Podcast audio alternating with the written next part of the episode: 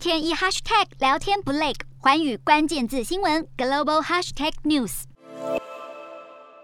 美国联准会四号宣布升息两码，并从六月启动量化紧缩。主席鲍尔在会后记者会中强调，会积极压制通膨，却淡化接下来升息三码的可能性，导致美元对一篮子主要货币急贬，跌至一周低点。黄金价格则因美元上涨，现货黄金价格上涨百分之零点七，报每英两一千八百八十一点二二美元。在联准会宣布升息后，最高甚至一度跳涨百分之一点二。不过，美国黄金期货收盘跌百分之零点一，报每英两一千八百六十八点八美元。分析师认为，鲍尔淡化一次升息三码的预期有利于黄金，因为这代表实际利率将在一段时间内维持负值。联准会宣布本世纪以来最大幅度的升息，但鲍尔表达对美国经济的乐观，承认升息循环可能会在短期内造成经济痛苦，但相信美国有很好的机会实现软着陆，在不导致经济衰退的情况下缓解通膨。